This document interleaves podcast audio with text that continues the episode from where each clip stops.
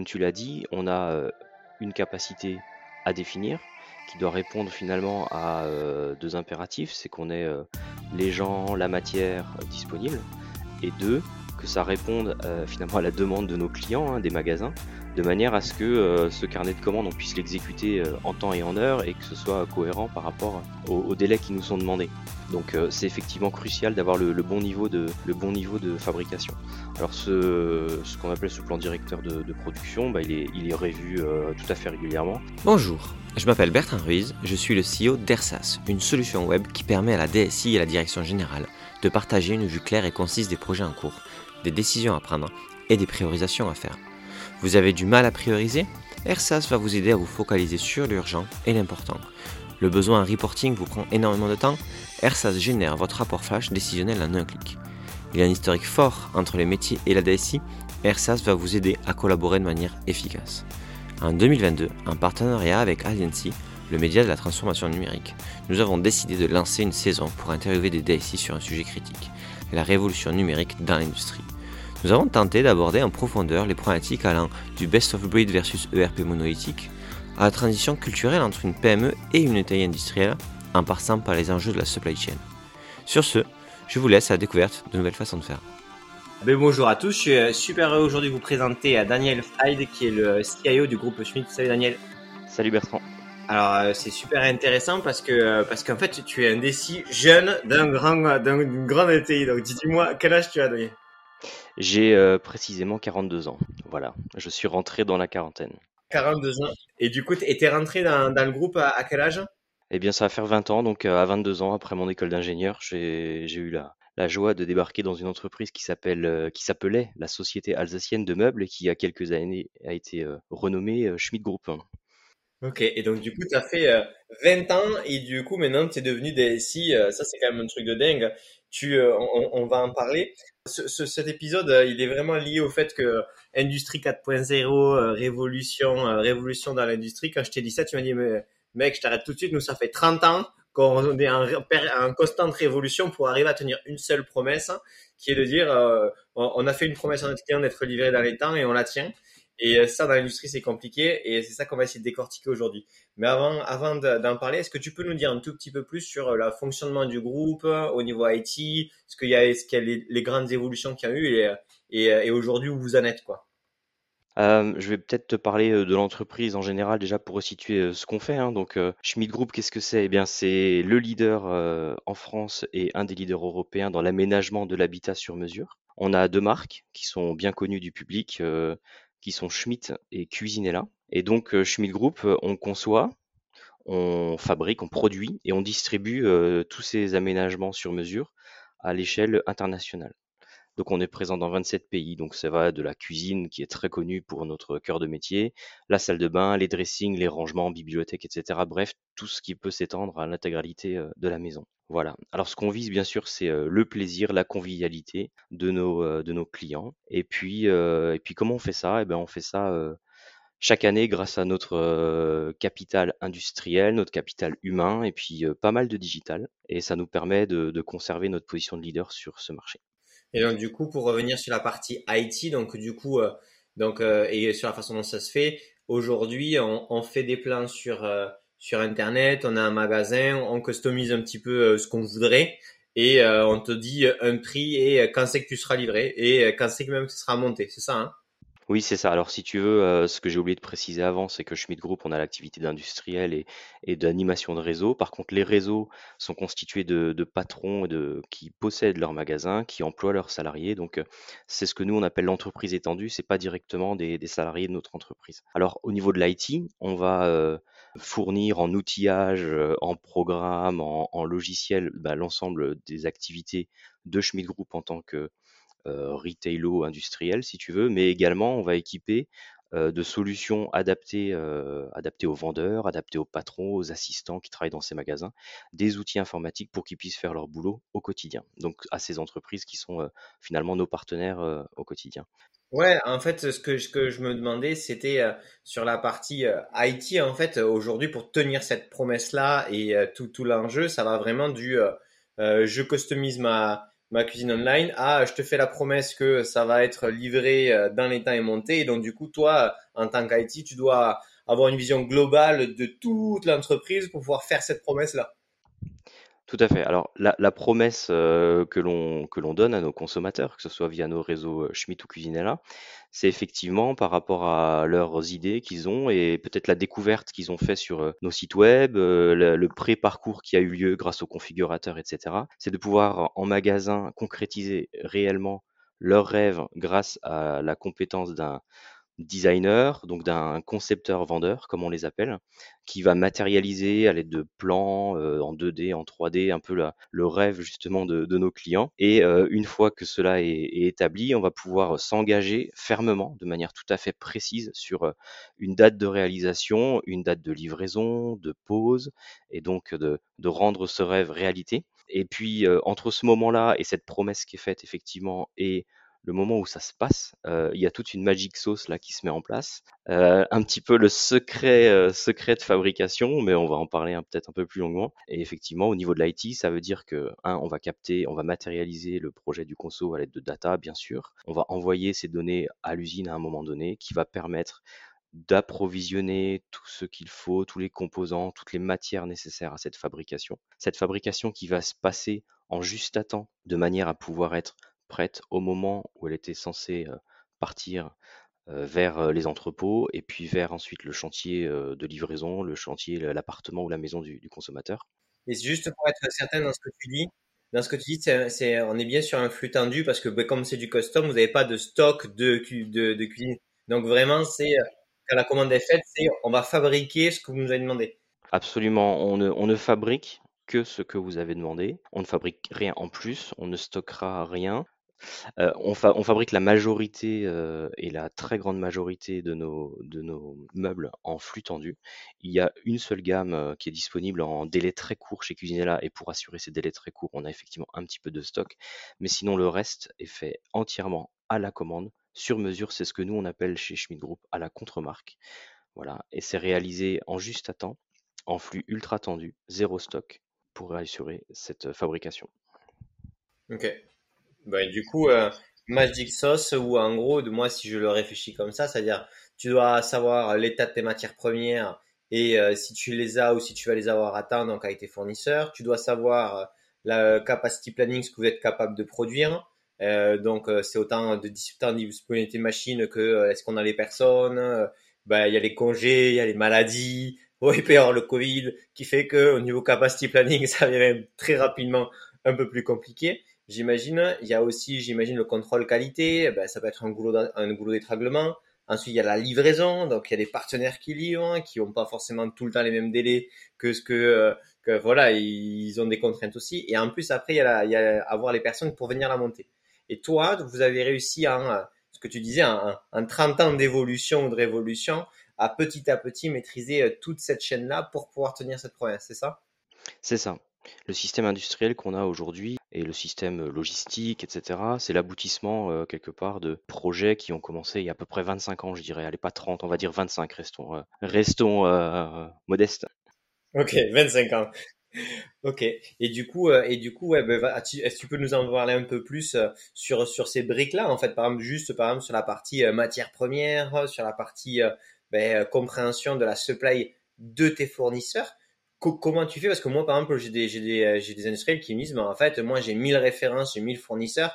Ils m'envoient euh, leurs commandes euh, avec du, du, des, des, bonnes commandes, réuniformisé en termes de, de documents de supply. Donc, je peux pas avoir centralisé ça dans que truc est pas reçu. J'ai même pas de QR code. Enfin, tu vois, cette problématique-là, elle est juste énorme. J'imagine que vous, vous devez avoir plein de références aussi. Comment vous l'avez traité? C'est quoi les enjeux là-dessus?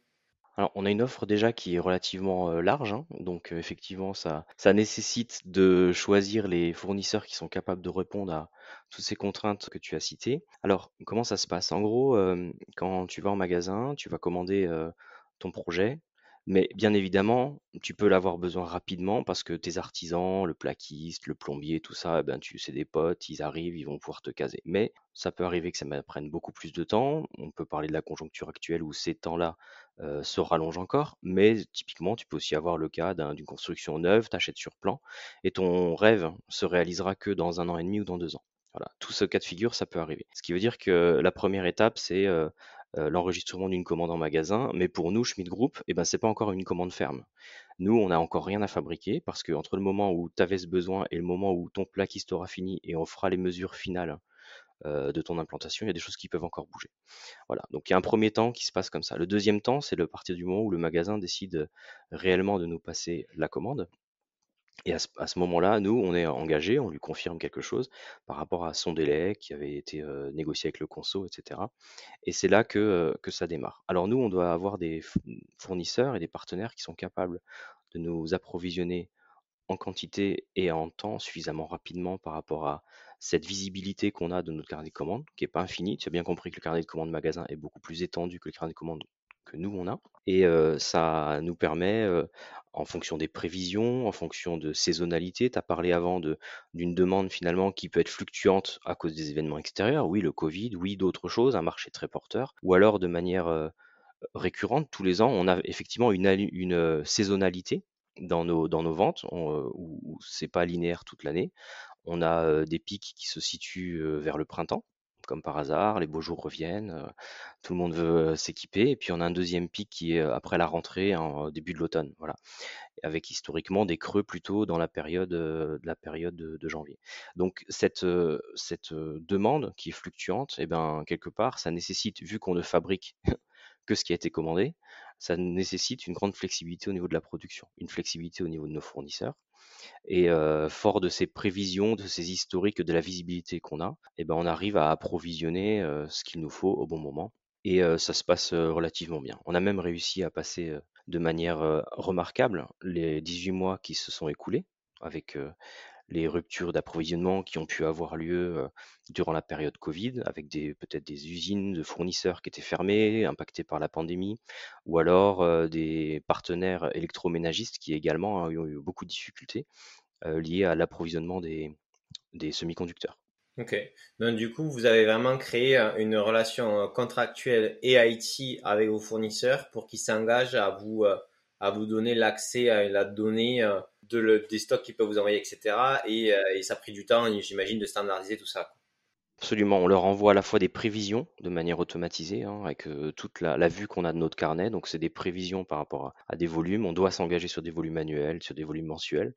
Et puis, derrière, on a les commandes fermes qui tombent au fur et à mesure.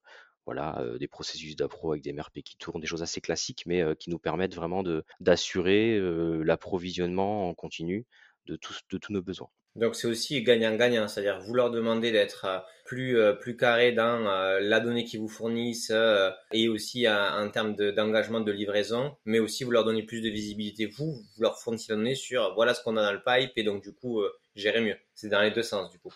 Exactement, c'est l'idée c'est d'être comme ça gagnant-gagnant, tout à fait. Ouais, entreprise étendue aussi avec les partenaires fournisseurs du coup et pas juste très bien. Il y a l'amont et il y a l'aval dans ce concept d'entreprise étendue. Ouais, et j'imagine bah, que ça, ça prend du temps. Dans les 25 ans, ça a dû en prendre quelques-unes d'années pour que ça puisse bien fonctionner. Ouais. Absolument. Alors, euh, on a des fournisseurs de matières premières, mais on peut également avoir des fournisseurs de produits semi-finis. Et comme nous, on est en fabrication en juste à temps, bah, tu te doutes bien que ceux qui vont nous produire des produits semi-finis, voire des produits finis qu'on ne qu'on n'usinerait pas, qu'on fabriquerait pas dans nos usines, par exemple des plans de travail avec des matériaux euh, résine, etc. C'est des choses où ils doivent finalement euh, répondre aux mêmes contraintes que, industrielles que les nôtres, à savoir fabriquer en juste à temps, euh, à la commande, à dernière minute, et développer ce panel de fournisseurs a aussi pris du temps. Et est-ce que du coup, tu, euh, ça c'est une question peut-être en dehors de, la chaîne de valeur, mais est-ce que du coup, ce savoir-faire-là, donc du coup d'uniformisation euh, du flux fournisseur, parce qu'on est tous le fournisseur de quelqu'un aussi, enfin d'une manière ou d'une autre, est-ce que c'est quelque chose que vous avez partagé avec d'autres industriels euh, et que eux-mêmes utilisent, par exemple, vos euh, fournisseurs utilisent la même manière de faire avec d'autres fournisseurs, tu vois, au côté technique et contractuel, est-ce qu'il y a eu un échange de façon de faire un peu, euh, pas open sourcé, mais euh, pré, enfin, partagé? On peut pas dire qu'on l'a open sourcé euh, officiellement. Par contre, on a, alors au sein de la branche hein, de l'ameublement, on a des relations avec euh, des confrères qui soient allemands, qui soient autrichiens, qui soient français, de manière à ce que, euh, et ça on y croit beaucoup, hein, si nous progressons et que la branche progresse, eh ben, on bénéficiera en retour de ces innovations, des progrès des fournisseurs ou, des distributeurs, de la logistique, etc. Donc on a au niveau de la branche des échanges qui, qui existent et puis on a aussi pas mal de bench qui se font et des échanges avec d'autres industries que ce soit les industries de l'automobile, où on a pu partager un certain nombre de fournisseurs et de prestataires, où nous, on a appris depuis maintenant 25 ans les bonnes pratiques du juste à temps de l'automobile, et aujourd'hui, où les prestataires qui travaillent pour l'automobile apprennent de chez nous de comment faire ça en plus à la contre-marque, c'est-à-dire finalement à l'unité 1. C'est plus de la production série, c'est la production individualisée, chaque meuble avec ses datas propres, ses caractéristiques qui sont complètement custo et qui ne ressemblent pas finalement à la pièce qui va venir après sur la ligne. Ok, donc il y a un échange de bons procédés parce que vous voyez ça comme un secteur et si plus le secteur grandit, mieux c'est, mais c'est pas forcément structuré comme cette brique-là, on l'a détaillée, etc. Mais c'est des choses qui se font euh, d'une autre manière. On n'a pas encore patenté le Schmidt Group euh, Industrial Way, mais pourquoi pas? C'est une bonne idée, j'en parlerai à mes collègues euh, industriels. Ouais, non, mais du coup, tu vois, a, enfin, factuellement, la façon de, de créer avec ses fournisseurs l'uniformisation IT et contractuelle pour avoir une vie globale de la supply, c'est un vrai problème. Donc vous, l'avez craqué dans dans un vertical avec tu vois une certaine type de peut-être de fournisseur, c'est super intéressant. Euh, ça, c'est super intéressant de partager ça, c'est sûr. Ok. Donc maintenant, vous avez, euh, vous avez, vous savez ce que vous avez comme les fournisseurs, etc. La matière première est dans l'usine. Et là maintenant, pour pouvoir pouvoir peut-être produire à temps, il va falloir s'assurer que euh, ben, dans euh, le planning des machines et des personnes, ça va le faire. Et donc du coup là, j'imagine c'est capacity planning des gens, donc congé, pas congé, maladie, pas maladie, spécialisation des opérateurs. Il y en a certains qui savent faire ça, d'autres non. peut-être même des fois où ben, il n'y a plus personne qui est sur une, une, une expertise parce qu'il y a eu un souci. Machine, cette machine elle est en panne, pas maintenant, gérer la maintenance, c'est ce qu'on a des machines en plus. Cette partie-là, capacity planning, capacity euh, machine, ça doit être aussi un enjeu euh, de dingue, non? Alors c'est un enjeu effectivement très important parce que, comme tu l'as dit, on a une capacité à définir qui doit répondre finalement à deux impératifs, c'est qu'on ait les gens, la matière disponible et deux, que ça réponde finalement à la demande de nos clients, hein, des magasins, de manière à ce que ce carnet de commandes, on puisse l'exécuter en temps et en heure et que ce soit cohérent par rapport aux délais qui nous sont demandés. Donc c'est effectivement crucial d'avoir le, bon niveau de, fabrication.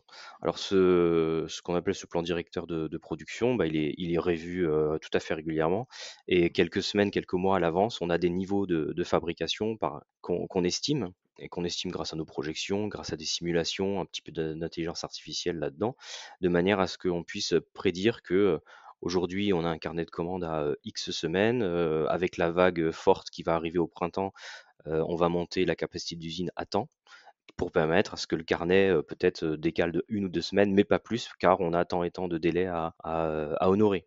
Tu vois, donc effectivement, ça c'est des niveaux qui se prévoient. Alors l'ordre de grandeur, hein, pour, pour que tu en aies un, c'est que chaque jour on a à peu près 6000 meubles qui partent de nos usines, tous les jours à peu près. Donc ça, ça fait aller entre 500, 600 cuisines qui doivent être livrées qui doivent partir aujourd'hui pour être livrés, on va dire, dans les deux à trois jours un peu partout en Europe et pour être posés deux ou trois jours après avec la disponibilité des poseurs qui se passent chez les consommateurs. Alors pour assurer ces 6000, prenons la valeur de 6000, pour assurer ces 6000 euh, éléments qui doivent sortir de nos usines, effectivement, on va devoir euh, être sûr d'avoir la main-d'œuvre suffisante. Alors, on a des installations, on pourra peut-être y revenir par rapport à nos usines qui sont extrêmement automatisées. Donc, on a des, métiers qui se sont aussi euh, je sais pas comment on peut dire, technoifiés, voilà. Ce sont plus des menuisiers qui travaillent dans nos usines, mais des vrais conducteurs d'installation, des gens qui travaillent au quotidien avec des robots, avec des centres d'usinage, voilà. Donc c'est des métiers qui deviennent très techniques. On développe beaucoup la polyvalence sur nos, sur nos lignes. On a aussi développé dans nos usines des rôles de moniteurs. On, croit beaucoup dans la formation, formation interne. Donc On a des gens qu'on embauche, qu'on rend dans des cursus de formation. Ils sont pris en compte par des moniteurs internes qui vont les faire monter en compétences. Ça, c'est un. La deuxième chose, c'est qu'on a développé des partenariats avec des centres de formation euh, locaux dans la région, soit, de, des formations d'adultes, hein, euh, des gens en reconversion, ou alors euh, des jeunes à l'école, où on, est partenaire d'un certain nombre de formations. Et ça nous permet également de, cueillir à la sortie de ces établissements bah, des, gens, des compétences qui seront adaptées à, nos besoins. Voilà, donc ça c'est une partie RH. On, je t'ai parlé aussi de la fluctuation finalement de la saisonnalité de, notre fabrication. Si en, je sais pas, en janvier par exemple on est à, à 5500 et qu'il faut qu'on monte à 6000, bon, bah, comment on gère cette fluctuation? On le gère grâce à des, accords RH, hein, des accords de, modulation qui ont été signés il y a plusieurs années et qui nous permettent dans les périodes creuses ben, de, mettre les gens en repos, de faire des journées un peu moins longues et dans les périodes un peu plus sollicitantes, ben, justement de pouvoir euh, remplir un peu plus la semaine et de pouvoir assurer finalement euh, ce qu'il faut assurer par rapport à, par rapport à la production quotidienne. Tu as bien compris que quand on dit qu'on doit faire 6000, ça ne veut pas dire qu'on en fait 5950, ça veut dire qu'on en fait 6000. Parce que les camions vont partir, et s'il manque un meuble au milieu de la cuisine de notre consommateur, et eh ben voilà. Donc tu as bien compris un petit peu l'enjeu de, de notre contre-marque. Quand on dit qu'on va le fabriquer, on doit le fabriquer. Non, mais super intéressant. Et donc, du coup, euh, donc, euh, en fait, c'est intéressant. Tu m'as dit euh, que j'essaye de, de, de, synthétiser, mais déjà, il y a un aspect de simulation. C'est-à-dire, comme on voit ce qui arrive et qu'il y a toujours un petit temps entre les moments où les gens ont fait leur première simulation avec des taux de perte, etc., on peut déjà évaluer ce qui va nous, nous être demandé dans un mois. Donc, on a une toute petite fenêtre de tir pour réajuster, pour simuler, pour voir. Donc, ça, c'est super intéressant. C'est déjà, on va simuler ce qu'on a dans le pipe, ce qui pourrait arriver, comme ça, ça nous permet. C'est un premier point. Le second, c'est euh, on a dû euh, mettre en place euh, une structure RH interne qui permet de jouer un petit peu sur cette fluctuation-là. Et donc, du coup, bah, c'est des accords, c'est du, c'est du dialogue social et ça prend du temps pour que, bah, j'imagine, ça puisse bien se passer et que tout le monde y, y retrouve ses petits, tout simplement. Et ensuite, ce que tu as dit, c'est la partie automatisation, enfin, une personne avec des machines et comment il les gère, etc tu ne m'as pas parlé du, euh, du taux de maintenance des, équipements et donc du coup euh, de comment tu gères le, statistiquement la panne. Euh, est-ce que vous avez tout en double Est-ce que vous avez des contrats extrêmement forts avec les, les, constructeurs de machines sur des maintenances très très fortes à sous 24 heures, sinon grosse pénalité? Enfin, comment comment tu gères la panne machine ou ouais comment comment vous l'avez traité ce problème-là? Tu as raison, c'est le cœur du sujet aussi. C'est aussi pour ça que, euh, au niveau industriel, mettre les équipements qu'ils font, ça se fait pas du jour au lendemain. On a, on a aussi appris en marchant. On avait euh, bien sûr des, des machines spécialisées dans l'usinage des panneaux, du bois. C'est juste une, évidence. Euh, et, et par rapport à, à ces fabricants qui sont situés relativement loin de l'Alsace, nous on est situé en Alsace, ils sont plutôt au nord de l'Allemagne. Ça nécessitait également qu'on puisse monter des compétences et des équipes de maintenance qui soient rompues aux technologies, à l'automatisme, bref, à, tout ce qu'il faut dans la régulation, dans l'élec, enfin bref, c'est vraiment des, compétences multimétiers qu'on a montées en interne chez nous. Ça, c'est indispensable du fait de l'éloignement géographique des fabricants de ces machines. Ça, c'est le premier sujet. Deuxième sujet, c'est qu'on a travaillé aussi pendant des années à, la standardisation finalement des moyens de manutention, l'intralogistique de nos lignes de fabrication a été euh, simplifié, euh, optimisé, a été a fait l'objet de plusieurs ruptures, euh, notamment il y a quelques années avec l'arrivée des robots, hein, qui a quand même bien bien bien à la fois simplifié les choses, mais en même temps les a rendus super flexibles. Pourquoi je te disais ça? Bah, Simplement pour dire que ce travail-là d'optimisation et de finalement d'arriver à concevoir les bons équipements, ça, c'est quelque chose qu'on a appris aussi et on a développé des compétences d'ingénierie interne. On est aujourd'hui nos propres maîtrises, maîtrise d'ouvrage et maîtrise d'œuvre pour tout cet aspect industriel. Et finalement, on achète aux fabricants machines que la machine qui est cœur de métier, qui sert à usiner telle ou telle plaqueuse de champ, une scie, mais tout le reste et toute la conception des équipements industriels et la partie IT qui va dessus est faite, est faite en interne. Ok, donc en gros, si je, si je résume, c'est donc les machines, vous les prenez en mode, on va dire standard et customisable. La customisation IT, donc des logiciels, c'est vous qui la faites. Et sur la partie vraiment pure maintenance mécanique en fait des choses, est-ce que du coup c'est eux qui la font la maintenance ou ils vous l'ont délégué parce qu'ils vous ont formé, vous avez été labellisé comme possible? On en fait, on en fait une grande partie nous-mêmes. Effectivement, tu as raison aussi quand tu dis que euh, c'est critique parce que effectivement, si on doit fabriquer nos 6000 meubles par jour et qu'on se tape une panne de 12 heures sur un équipement, ben, bien évidemment, ces 6000 ils vont pas sortir. C'est pour ça que en termes d'horaire également, on est sur un modèle de 2 x 8 et, rarement sur un modèle de 3x8. On le fait quand c'est nécessaire sur certains équipements, certaines lignes qui sont goulot, on est en 3x8. Mais là aussi, on a des équipements qui sont donc redondés, de manière à ce que quand l'un tombe en panne, l'autre puisse prendre le relais. Mais sinon, sur les équipements non redondés, on est sur un 2x8, ce qui nous laisse toujours 8 heures de temps si tu veux, en, buffer pour rattraper le cas échéant. Les, pannes, euh, notre indicateur majeur, finalement, c'est un des indicateurs majeurs, ce sont euh, des pannes longues. Et pour nous, longue, ça veut dire une panne qui dure deux heures. Au-delà de deux heures, c'est une panne insoutenable et intolérable.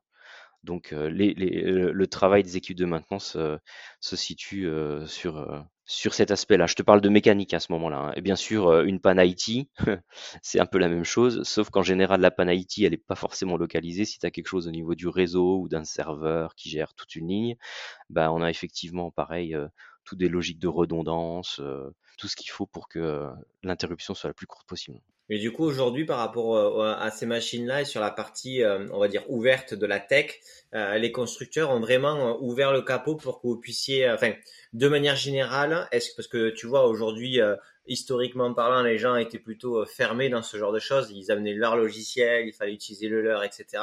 Puis on s'est aperçu que, bah, on a tous des besoins aussi spécifiques. À un moment donné, tu es obligé de hyper spécialiser pour être hyper performant, surtout dans l'industrie. Et donc, du coup, euh, est-ce que tu as vu un changement euh, sur les 25 années euh, ou 20 ans où petit à petit les constructeurs ont dit OK, en fait, on vous donne la possibilité de le faire? Est-ce que c'est rare encore? Est-ce que c'est, enfin, tu vois, c'est quoi la, maturité là-dessus? Je dirais que c'est assez variable, mais au final, si je dois regarder dans le rétroviseur, au bout de ces 25 années, les gens avec qui on continue à construire, et à innover, c'est les personnes qui ont fait preuve de cette capacité d'ouverture et de co-maintenance des équipements, de co-conception des équipements, et c'est vraiment avec eux qu'on continue à bosser le plus. Maintenant, c'est sûr que nos techniciens de maintenance, nos automaticiens n'ont pas vocation à programmer une plaqueuse de champ de A à Z, c'est extrêmement complexe. Bien sûr, la compétence du fournisseur, elle est là pour ça. Derrière, par contre, si on est capable de pouvoir, euh, dans un programme d'automate ou d'un programme de supervision industrielle, de remonter à la cause d'un défaut qu'on constaterait, on est plus efficace. Et donc, c'est des, ouvertures que euh, nos partenaires fournisseurs ont laissées en confiance, c'est contractualisé, on sait ce qu'on a le droit de faire, on sait ce qu'on n'a pas le droit de faire. Et derrière, ils ont toujours euh, un compte rendu. Euh, voilà. Donc ça se passe vraiment bien de ce point de vue-là. Donc, ouais, donc euh, les, tous les partenaires qui, ont, qui sont dans une logique de co-construction avec une vraie répartition des, rôles et des, des savoir-faire, ça permet de grandir et avec eux tu bosses. Ok, très clair. Et sur la partie allocation, donc personne qui peut utiliser telle machine et pas d'autres machines, comment vous avez réussi à traiter le côté euh, capacity management, mais surtout le duo personne-machine par rapport à un flux euh, arrivé. Enfin, ça doit pas être évident non plus. C'est pas évident. On a, on a spécifié euh, un certain nombre de, métiers nécessaires à notre activité. On a des gens qui travaillent sur des, qui sont plaqueurs de champ, on a des gens qui sont au contrôle, on a des gens qui sont monteurs-assembleurs. Bref, on a différents métiers comme ça qui ont été, qui ont été qualifiés. C'est pour ça que je te parlais des moniteurs hein, qui vont permettre de professionnaliser les différentes personnes qui travaillent sur ces postes-là. Derrière, on essaye et on a suffisamment de monde par poste pour pouvoir assurer ce qu'il faut. Maintenant, ce qui est important, c'est aussi d'avoir le vivier nécessaire en avance, de manière à ce que quand on a besoin de renforcer les équipes, quand on a de l'absentéisme, quand on a une épidémie, voilà, typiquement, qu'on puisse répondre suffisamment vite aux besoins. Ça, le fait qu'on ait standardisé un certain nombre de postes de travail, standardiser des machines, standardiser des process, standardiser des normes de qualité, font aussi que les gens arrivent plus facilement à switcher d'un poste ou, euh, un autre euh, sur une technologie euh, équivalente. Tout ça, c'est des choses qui simplifient.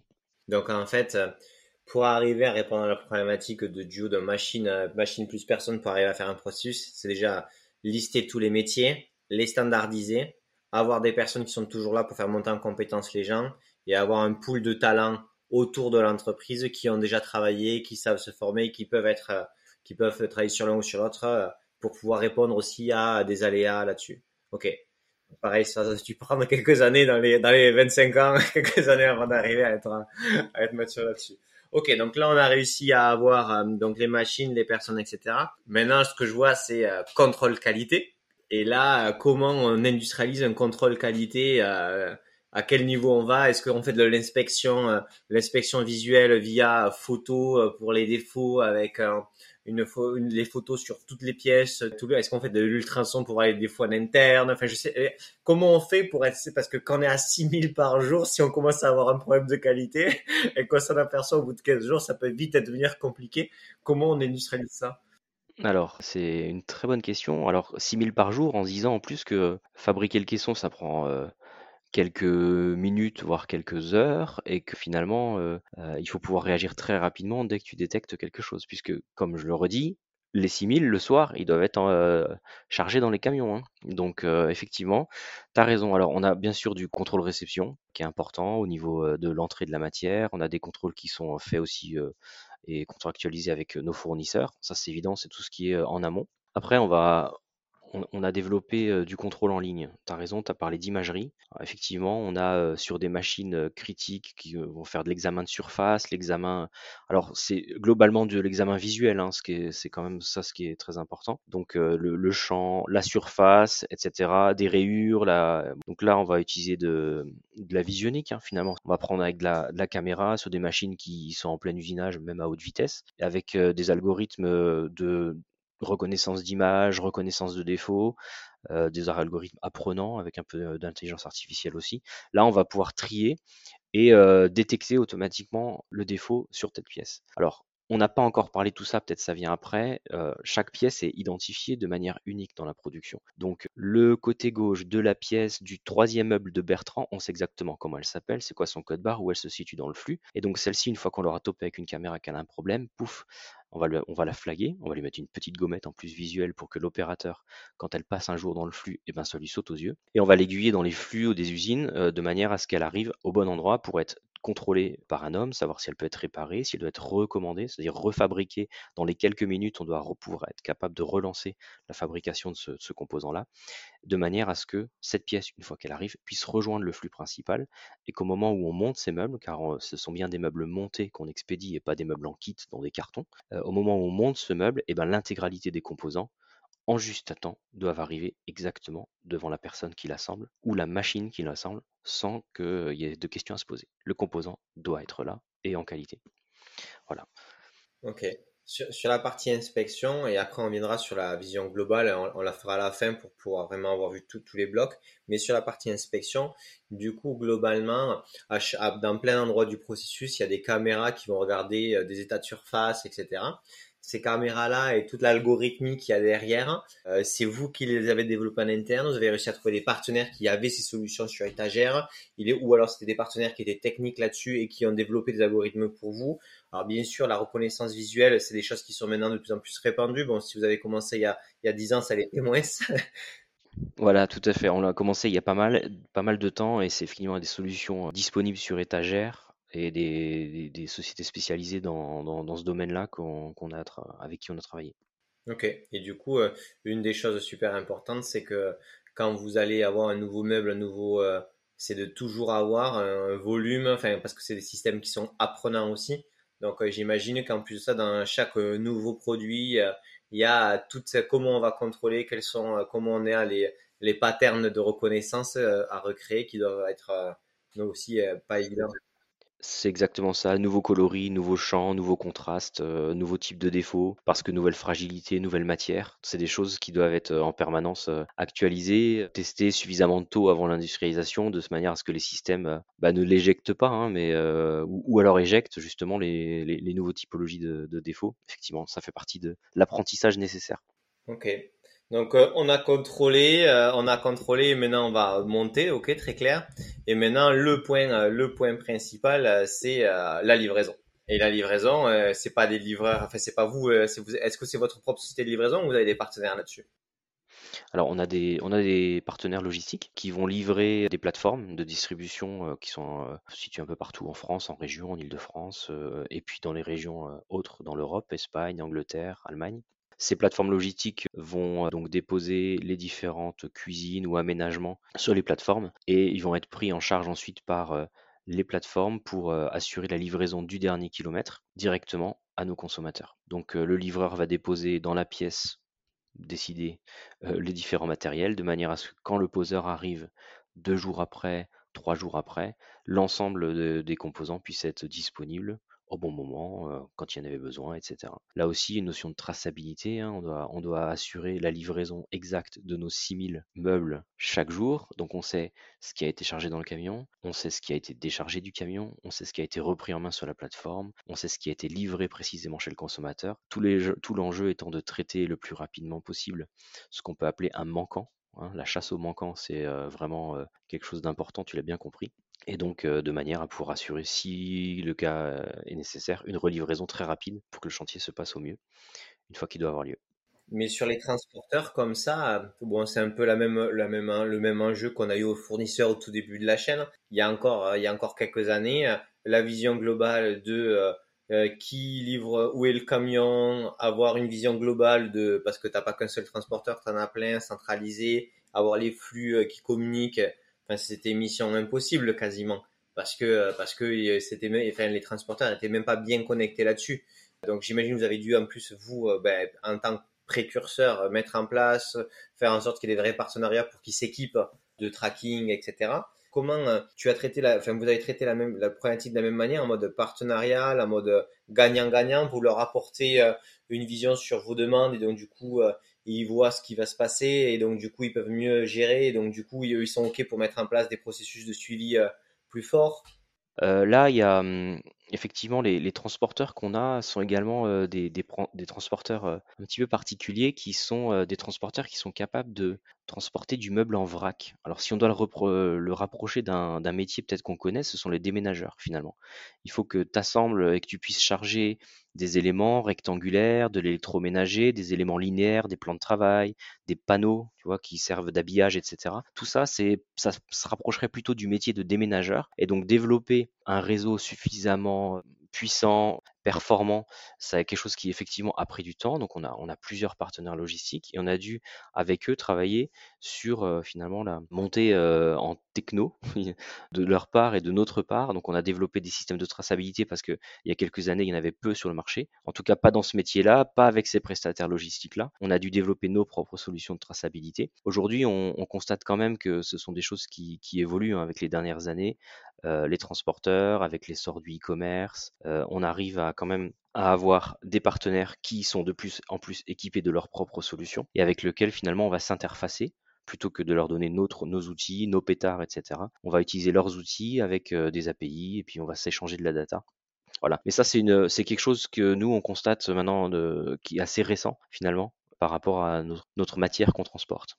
Ok, non, très clair. Et donc, du coup, euh, il y a déjà une, il y a une spécificité sur le typologie de ce que vous, euh, vous livrez, donc du coup, qui euh, spécialise aussi le type de livreur. Au tout début, la techno, elle y était pas, et donc du coup, vous l'avez co-créé avec vos partenaires pour avoir une visibilité. Puis maintenant, là, ça a mûri de plus en plus, et donc du coup, vous avez accès, à, vous vous branchez sur des flux qui sont de plus en plus existants. Ok, très clair. Et euh, du coup, si on prend, du coup, comme tu le disais, donc euh, la vue globale sur toute la chaîne euh, de, de la matière, de l'assemblage, etc. Donc, il y a une traçabilité de toute la pièce, tout le temps, face, etc. Et une des grandes problématiques que je vois, c'est euh, quand tu quand as les petites pièces, etc., c'est que physiquement parlant, c'est compliqué d'y mettre des repères. On va pas mettre un QR code sur euh, sur sur toutes les sur toutes les phases des meubles Schmidt, sinon les gens pourraient pourraient vivre ça un peu mal. Comment comment vous avez géré le tracking aussi visuel et physique pour les opérateurs, les personnes qui disent qui puissent euh, puissent dire oui euh, c'est bien cette pièce là de telle ordre de fabrication comment vous avez géré ça?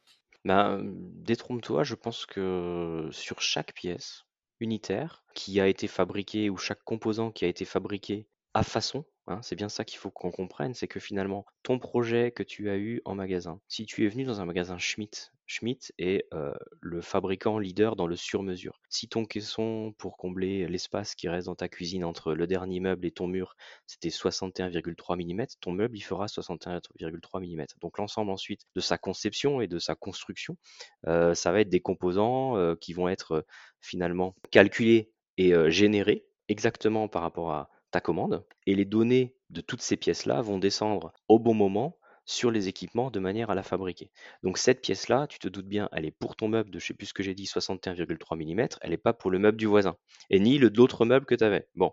Et donc sur chaque composant qui a été fabriqué à l'unité, on va y adopter, y apposer un tout petit, euh, un tout petit code barre. Voilà, c'était pas le QR code rectangulaire, on était encore dans le, temps du code barre avant, et on a gardé ça, et ça suffit finalement, ce, ce petit code barre, qui est euh, presque pas visible, à pouvoir avec les systèmes de lecture et puis avec toute la data et les bases données qu'il y a derrière, bah, pouvoir décliner l'ensemble de sa carte d'identité, ses programmes d'usinage, ses caractéristiques, etc. Tout ça c'est rattaché derrière. Et donc chaque pièce, tu lui, tu lui colles le, tu lui colles le code barre sur la pièce. Hein. Ok. Et du coup, euh, alors très pratico-pratique, comme tu la mets, quand tu vas la travailler dans une machine et que du coup il y a quelque chose qui va qui va intervenir. Comment tu quoi Tu l'opérateur l'enlève, le remet à chaque fois sur une sur une face différente. C'est ça le truc? Alors ça, ça, peut arriver dans un process typiquement. Euh, si tu vois le, process qu'on appelle de finition, si tu vas laquer ou euh, peindre, vernir ou quelque chose, une façade, bien sûr, faut l'enlever pour après le remettre. Sinon, globalement, on arrive à la poser de manière tout à fait intelligente et de manière à ce qu'elle soit un endroit où elle ne sera pas touchée. Voilà. Même ça, ça a été pensé et automatisé, tu vois. ouais, mais en 25 ans, vous avez tout, vous avez tout bien Donc, du coup, ouais. Donc, en gros, les ordres de fabrication sont toujours à coller à la pièce grâce au code barre et du coup, ils sont numérisés. Et ça, du coup, vous les avez trouvés sur chacune des pièces. Vous avez déterminé à quel endroit c'était le mieux pour que ça soit, ça gêne pas dans tout le processus, modulo les phases de peinture ou autres qui sont obligatoirement là-dessus. Ok, très clair. Et, euh, et donc du coup, euh, on va si je viens dans une usine chez vous, je verrai pas une grosse feuille plastique avec des papiers, avec un fil de fer accroché à une, à une pièce. Ça, ça n'existe plus. Non, c'est impossible. En fait, comme euh, si tu veux notre OF, euh, une ordre de fabrication, c'est pas on va faire mille cuisines. Notre OF, c'est on va faire le caisson de Bertrand, le seul et l'unique qu'il a voulu avec euh, les coloris qu'il voulait, les poignées qu'il voulait, l'option de tiroir qu'il voulait. Bref, c'est quasiment infini hein, la combinatoire qu'on peut avoir sur nos meubles. Et derrière, c'est sûr que ces listings-là, eh ben, c'est pas quelque chose qu'on maintient d'ailleurs. On a, on a, je t'en ai pas parlé, on a euh, quelque part un configurateur technique qui va nous permettre d'analyser la commande que, que toi tu as fait en magasin et euh, qui va pouvoir générer toutes les nuits les ordres à l'unité de, pour chaque euh, ligne de commande qu'on avait et, de décliner. Alors, l'ordre de grandeur, hein, c'est qu'on va à peu près générer 110 millions d'informations chaque jour pour fabriquer tout ce qu'on doit fabriquer. Puisque nos gammes, elles sont pas écrites et nos nomenclatures, elles sont pas écrites. C'est que des règles qu'on met génériques et on va générer ça chaque jour pour que nos usines puissent fabriquer euh, tout ce qu'on a prévu de fabriquer. Et euh, vous êtes combien dans l'IT aujourd'hui? Alors, euh, dans l'IT, on est 80 personnes. Et je pourrais rajouter à l'IT, c'est pas directement rattaché chez moi, c'est plus la partie industrielle. On a une équipe d'informatique industrielle et d'automaticiens qui sont à peu près d'une trentaine de personnes. Donc plus 80, tu mets 110 personnes en tout. Ouais, pour, pour faire de l'industrie comme ça, il faut, il faut du monde en tech, quoi, en pure tech. Ok, très clair. Moi, une des choses qui me marque euh, beaucoup euh, dans, dans, donc du coup, on a pu euh, aller de, de vraiment de, de, de, comment on tient une promesse comme ça et le temps que ça fait, c'est que au final, pour y arriver, on a besoin, tu le disais, d'être une entreprise étendue, dans le sens où que ça soit avec les fournisseurs, on doit créer des vrais partenaires techniques et financiers et juridiques. Avec les constructeurs de machines, on doit avoir des vrais partenariats parce qu'on doit co-construire, ils doivent nous laisser une partie ouverture sur le capot, ils doivent nous aider sur la maintenance, ils doivent nous former sur certaines choses. Avec les transporteurs, on doit être des partenaires parce que pareil, on doit échanger des informations pour tenir cette promesse-là, etc. Avec tout le pôle RH, on forme des gens, on a vraiment une, une capacité de s'adapter ensemble, à avoir des personnes. En fait, pour réussir à avoir une, une vision, euh, tenir une promesse qui paraît toute simple pour un consommateur qui est dire bah, j'ai commandé et je vais recevoir ce que j'ai commandé au jour où on me l'a dit, on est obligé en tant qu'entreprise, qu'on soit, qu'on ait 1000 salariés, qu'on soit puissant, pas puissant ou autre, de travailler en partenariat, de trouver des gens avec qui on co-construit sur l'ensemble de la chaîne de valeur. Tout à fait, surtout si tu veux comme nous aller dans l'ultra personnalisation. Quelque part, ce qui est important aussi, enfin ce qui est fondamental, c'est que notre produit, il est ultra personnalisé par rapport à la demande qu'il y a eu au départ. Tu vois? Donc ça, ça rajoute encore le degré de complexité et le degré de tout ce que tu as dit, tu l'as très bien résumé, hein, avec euh, l'ensemble de notre écosystème autour de nous. C'est génial et euh, enfin c'est super, euh, c'est super. Euh, enfin moi je pense que travailler dans une entreprise comme ça, doit être hyper vivifiant. Puis de toute façon tu as un exemple, ça t'es es, arrivé 20 ans, 20 ans plus tard à TDSI, etc. Toi, toi aujourd'hui tu as des, as des enjeux de recrutement. Il y a, y a qui que si tu devais faire un appel pour que des gens te, te rejoignent, rejoignent ton équipe, tu, tu cherches qui? Bah actuellement je cherche 10 personnes. Alors c'est pas mal, voilà. Je cherche, qu'est-ce que je cherche en ce moment? Je cherche des ingénieurs réseau. J'en cherche deux. Je cherche un RSSI. Je cherche euh, des managers, donc j'ai un, directeur technique qui est euh, un poste qui est ouvert, et puis euh, un manager d'équipe pour toute l'équipe MES, donc la partie gestion gestion de nos usines. Voilà, et puis j'ai des analystes d'applications sur différents domaines, que ce soit pour le retail ou que ce soit pour la relation client, bref. toutes ces annonces sont disponibles sur notre cher internet. Ben écoute, parfait. De toute façon, les gens, hein, il y aura le lien dans la description, etc. Comme ça, les gens pourront voir. Non, mais super. Merci beaucoup, Daniel. C'était super intéressant. J'espère que c'était cool pour toi. C'était parfait. Merci. Bon, mais j'espère que vous avez kiffé ce podcast. Euh, comme toujours, n'hésitez pas à le partager euh, sur euh, LinkedIn, à le partager à, vos collègues, chefs de projet IT, DSI. Ça nous aide toujours à, trouver de nouveaux et de, des DSI toujours plus intéressants. Et écoutez, ciao